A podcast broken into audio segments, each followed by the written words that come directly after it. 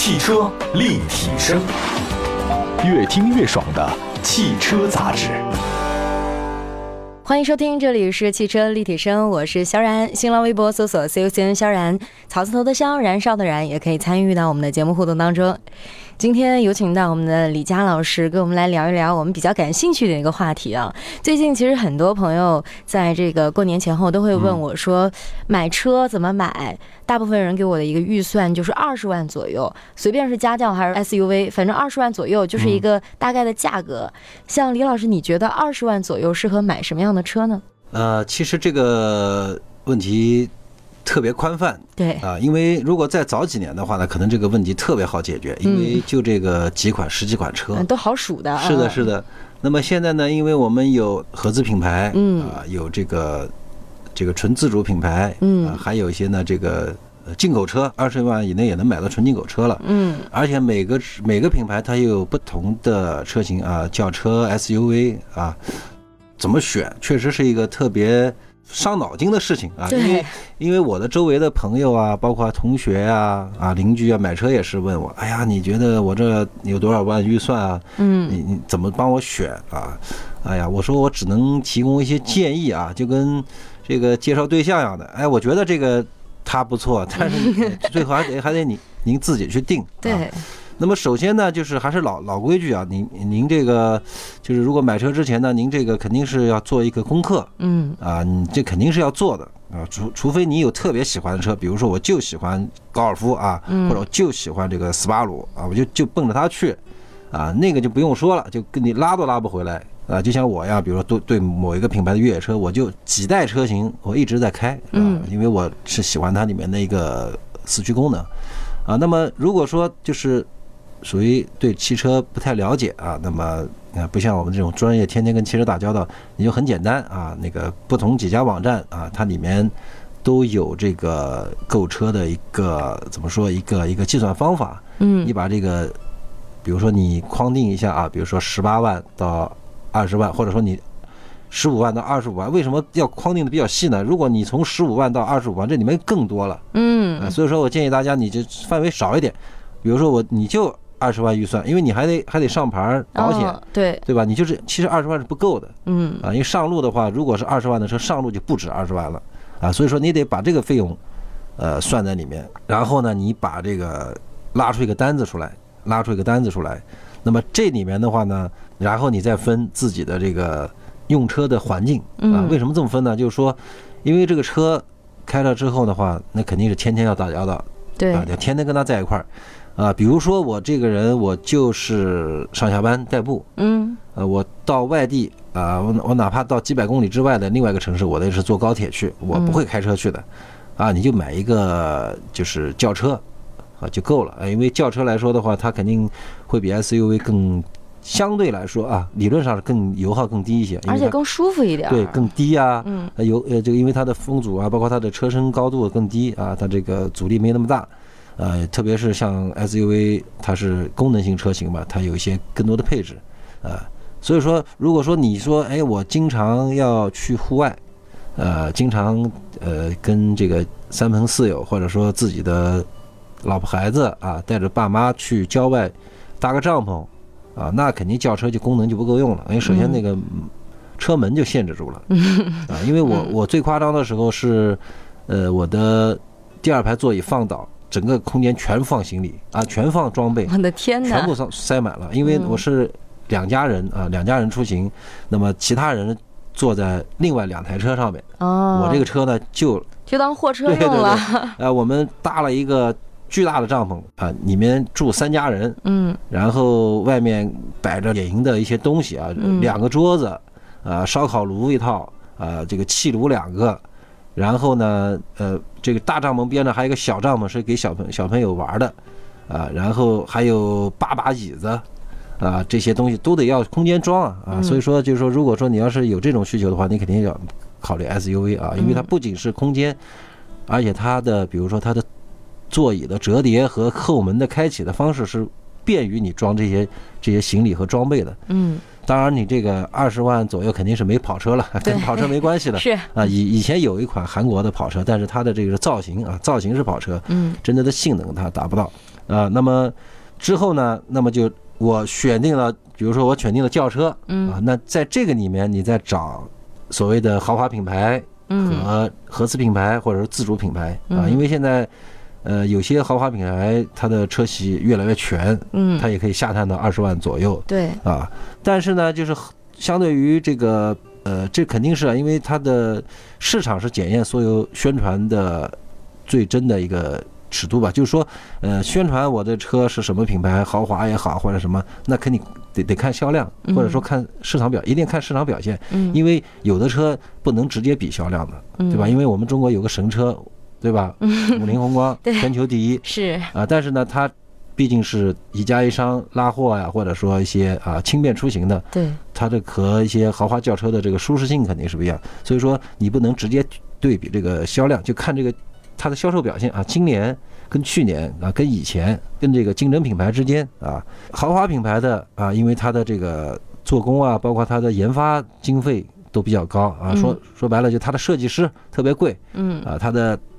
这个车间工人价格也很贵啊，包括它的车漆啊，包括它的这个真皮座椅的这个皮质啊，包括它的所有的这个配套件，它都要相对来说高一些层次，所以说它的它的价格肯定是贵的，嗯。啊，所以说在豪华品牌二十几万的话，它肯定是应该应该说入门车型，对，空间呐各方面就会小一些，对，它的入门车型和你买的比如说合资品牌或者说国产品牌的这个呃呃这个中大型的家轿。A B。B 级车吧，啊，B 级车左右，那肯定是它达不到 B 级车的这个尺寸，嗯，啊，因为这个不可能又给你车大又便宜，对吧？嗯，啊，所以说这时候你就还得考虑到您的这个身材和您家里常坐车上的人的身材，比如说我非常魁梧，嗯，那我这个车肯定是要买一个 B 级车以上啊，稍微大点的、宽敞点的，对，那你这个你要是要想购买豪华品牌这个尺寸的车型，那这个二十。多万就不够了，嗯，不够了啊！但是我说那个我夫妻两个人，我们都非常苗条，都不是很胖啊，身材呢也呃不是很高，但是呢也很正常，嗯。那么可能像一些呃豪华品牌的 A 级车型啊，就是入门级的车型也够用啊。但是够用的话呢，呃也是相对来说前排啊是常规的，那后排可能。做个老人什么进出的时候就困难了。嗯，可能还是最方便就是后排放点行李之类的。对对对，呃，所以说呢，我觉得，呃，如果是二十万左右的预算的话，可能就是我们已经决定是买轿车啊。假设是买轿车的基础上，肯定是呃，我个人认为你要选择空间更大一些的，买空间大一点。啊啊，当然这个有个前提，就是说这个车是谁用啊？比如说这个老公太太送给他的。这个结婚周年纪念品哇，这个礼物很大，嗯，就送给他一个人用的，嗯，那你买一个这个豪华品牌的入门车型就足够了。你因为你自己一个人开，嗯啊，最多可能接接孩子，对吧？因为老公自己有个车，啊，如果说你这个车家里面就指着这台车，每天夫妻孩子都得用它，然后可能还得去趟老人家，经常带着老人出去。那这时候你就别考虑什么豪华品牌了，就是图实际的，就图实用一些。对对对，是空间大一些的。嗯，哎那我们经常会说一句话，说宁做鸡头不做凤尾。现在有很多的这个，包括自主高端品牌的车型的价格也能到十五万以上。嗯嗯，包括还有这个很多的合资品牌的车，十五万左右也能拿下。嗯嗯嗯。然后还有这个我们刚刚说的一些紧凑型的 A 级车的这个豪华品牌车，对，类似于 BBA 这样子的，也是可以在。在这个价位上面去搞定。那在这样的情况下，作为一个二十多岁到三十多岁之间这样的一个人，呃，一个人上班开的话，有没有什么合适的推荐？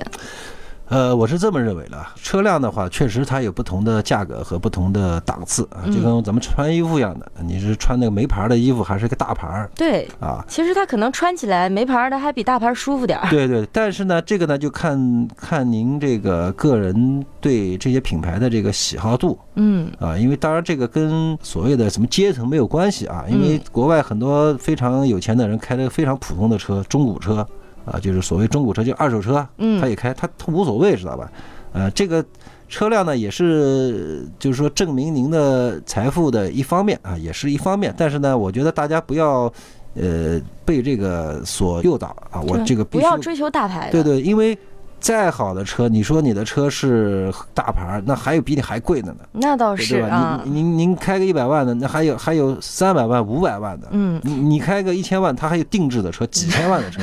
啊，这个是人比人气死人。就跟买包一样，每一个都有更贵的。对，所以说我我的建议啊，这个可能年龄在这儿，就是那二十几岁的，呃，您如果说这几年准备结婚，但是呢不考虑。生孩子，你可以买个豪华的，买个好看点的入门级的，因为这个个人开的时候呢又轻巧一些，嗯，而且你没有这么多琐碎的事儿啊，不要装那么多东西嘛，啊，因为等您两位生孩子的时候，你的车就绝对不够了啊，这时候可能你的车也开了三五年了，你也得换了，而且你可能会配备另外一辆车，对，专门接送孩子，比如说 MPV 啊之类的，对，因为我我觉得我们中国的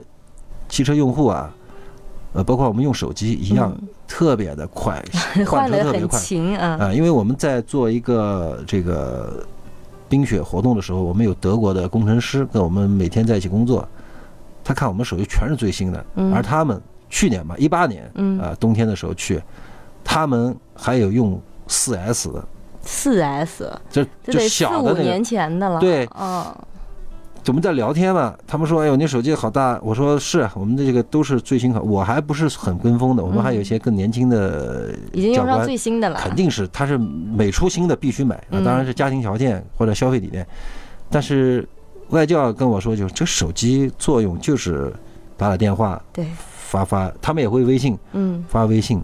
呃，我觉得它没坏，我就可以用，嗯啊。如果说这个功能，比如说。比如说马上变五 G 了，这四 G 手机不能用，那我肯定要换。嗯，但它只要在这个功能允许范围内就可以。包括他，他说我在家里面我就是一个斯柯达旅行车，嗯，呃，开了七八年了，嗯，我保养的很好。他说你们好像换车换的，因为他在中国，他说到中国首先在北京落地，嗯，他说你们中国这个马路上面，哎呦。全世界最新款的车 都能看见。嗯，我我说是啊，这个我不好说嘛，因为中国可能就是说现在呃，因为经济条件发展比较快，嗯，呃，就是我们老百姓追求更好的生活品质，这种心情更迫切一些啊，它可能更新就比较快。所以说我刚才说的就是，呃，如果说您二十几岁，您就买一个这个豪华的入门级没问题啊，因为你肯定后面要换的。嗯，啊，如果说呃，我们这个家里面呃之前。两夫妻两个人啊，供着孩子上学，省吃俭用的。现在呢，孩子工作了，啊，也不要我们管了。然后我们慢慢攒点钱，孩子可能又帮助我们一点，我们去买一个这个二十几万的车的时候，这时候呢就要考虑到，就是您自己三四十岁的时候，您得考虑到自己的用车的一个环节，就是说你肯定是要坐得更舒服一些，嗯，啊，可能去。看看父母，或者带着父母，就是更年纪更大的父母啊，去到郊外，或者说出出去走走，你得考虑到他们上下车的是否方便。嗯，啊，就是他进出车的时候，你别一个 A 级车后排门打开的空间就小，嗯，然后整个车身的高度也低，那进去老人受罪。嗯，哎，哎，所以说呢，我觉得还是主要还是根据这个。呃，用车的这个需求来，哎，嗯，品牌这块的话，我觉得就是这个是因为个人喜不喜欢，就是因人而异了。嗯，我们刚刚说的比较宽泛了，我们再具体一点儿，我拿两个车型出来对比吧，这样可能更直观一些。就比如说，我现在一辆凯美瑞在我面前，还有一辆是这个 A 四 L 在我面前，其实这两个的这个官方售价差不太多。对对对对。嗯，如果说是这两款车的话，可能凯美瑞在同价格上面会比这个 A 四 L。配置能高一些，但是也高不到哪里去。像这样的一个情况下，我应该怎么去选择这两辆车呢？呃，是这样，首先先了解这两个品牌的这个，它是属于不同的所谓德系车和日系车。对啊，呃，德系车的话呢，基本上是讲究这个操控性能会更好一些。嗯啊，因为什么呢？因为欧洲呢，它不仅仅是这个呃，全是高速公路。啊，它有很多山间小路啊，比如说大家看过那个什么疯狂出租车，嗯对吧？戛纳海滨公路，它弯比较多，弯比较多的话呢，所以他们对这个车辆的操控性，就是说这个车辆可控性的话要求比较高啊，所以说它的这个悬架相对来说的话呢，就呃比较硬一些。那么硬的悬架的话，在转弯的时候，它会带来一个很好的一个支撑力，呃，但是呢，呃，在这种比较颠簸的路上啊，那么。有可能呢，就会比较硬一点，颠的比较硬一点。嗯嗯，就是颠的就过分一些。对，就是震动啊，啊，给这个车内带来的这种震动可能会更更明显一些。对对对，因为呃，在我们这个二十几万的这个车辆的这个概念里面，你不可能兼顾到所谓的舒适舒适性兼顾操控性是不可能的，因为这需要很多底盘技术去支撑的。嗯，比如说你是空气悬挂，或者说你是可调减震，嗯，呃，或者说你是有一套这个电子液压。减震系统啊，因为空气悬挂它是直接调里面的气压嘛，嗯，那么有那种电子液压那个控制那个减震器的话，它是还是液压的减震器，只不过它的里面的油缸的压力是通过一个电子一套系统来控制的，嗯，啊，那么还有一些比如说一些这种呃可调阻尼的啊，就是呃所谓的这种敏捷操控悬架啊，这些它是需要技术支撑的，但是在二十几万的这个里面确实很少啊，很少，呃，所以说的话呢。首先解决一个就是我们的这个车系的问题，嗯，德系车还是日系车？哎，日系车开起来比较轻松一点，嗯，而且日系车好像就是内饰方面就看起来是更加的温馨一些，嗯，而且设计的就更加人性化一点，包括它的这个，比如说像是开的时候的油耗啊什么，可能比德系车能省油一些。对对对对对。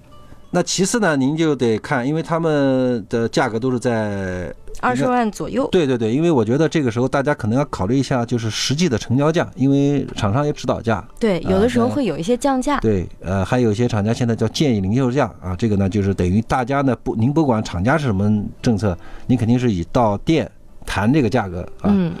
相同品牌，不同的四 S 店可能给你的优惠力度不一样啊。有的厂有的四 S 店呢，可能为了得到你的客户，他愿意。多贴一点钱啊，对对。那么，呃，价格呢都是在这个二十二十万上下，实际的价格啊都是二十万上下啊。嗯。那有超过二十几万的啊，也有这个不到二十万的。那么这时候的话，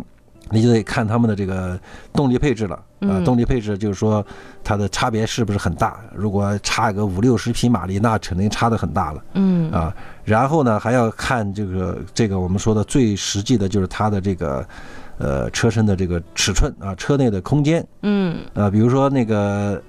呃，凯美瑞啊，凯美瑞的这个轴距，我记得应该是两米八吧，呃，然后那个奥迪 A 四 L 的话是两米九一点点，啊啊，那个两米八也将近两米九了，啊，差个几公分啊，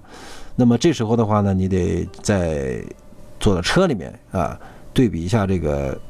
后排的空间，包括这个车顶啊，这个后排车顶的空间是最重要的啊。这个，但是呢，您在车内的时候，您是不会想到看这一点的啊。因为我们家因为这个原因换过一台车，原来是个旅行车，嗯啊，那么我们在前排开都没事儿，但是老人带着孩子在后面去学校送孩子的时候，哎，那车因为旅行车它相对来说比较平嘛，哦，它就在里面就直不起头。啊，人人得往下出溜，很难受的。因为我们特别是我妈个子也比较高，啊，后来呢就换了就是轿跑型的啊，就是车顶是有一个隆起的弧线啊，后排就解决了。呃，我我说的什么意思？就是说后排不仅仅是腿部空间，还有头部。头部啊，因为这个车呢，每个车的造型不一样，有的车比较圆滑，嗯，觉得圆弧性高一点，它可能从那个呃 B 柱过去之后没多久就。往下去，那个线条就下去了。嗯，那有的车可能是一直往后延伸，再往下走。对啊，这时候你的头部空间是不一样的啊，一定要注意这个空间。呃，然后呢，这两款车都是前驱的啊，就无无所谓去对比这个前后驱的这个差别了。嗯，还有一个我们比较关注的，应该就是后期的保养的花费。嗯，对，这个的话就得咨询一下 4S 店，或者说有过这个车的嗯用户，因为。一个是单次保养的价格，还有说这个车是不是很费保养？所谓很费保养，就是说它可能很快就去保养了。嗯，因为你比如说我每天都在开，嗯，那比如说打个比方啊，某一个车它保养一次是一千，嗯，某一个车保养一次是一千五，嗯，啊，打个比方，这个呃每家都不一样啊，但是呢，呃，不管我开哪个车呢，我都是开的很少。嗯，也就是说你间隔很久，公里数很久才能到一万公里啊，或者说八千公里之类，你无非你就多五百块钱。但是我这个一千五要保养一次一千五的这个车呢，确实很好。嗯，啊，开起来也很舒服，也什么啊，只不过保养每次贵五百就无所谓。但是说你经常跑啊，比如说，